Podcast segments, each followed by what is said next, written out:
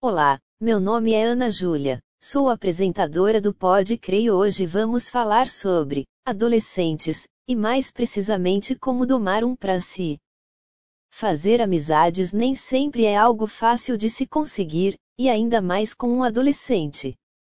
Eles pensam, agem e sentem diferente dos adultos e das crianças, e pode ser difícil de entender como funciona o pensamento deles, entretanto, com um pouco de esforço e boa vontade, é possível atravessar a barreira que separa os jovens dos demais, e conseguir cativar o afeto do adolescente.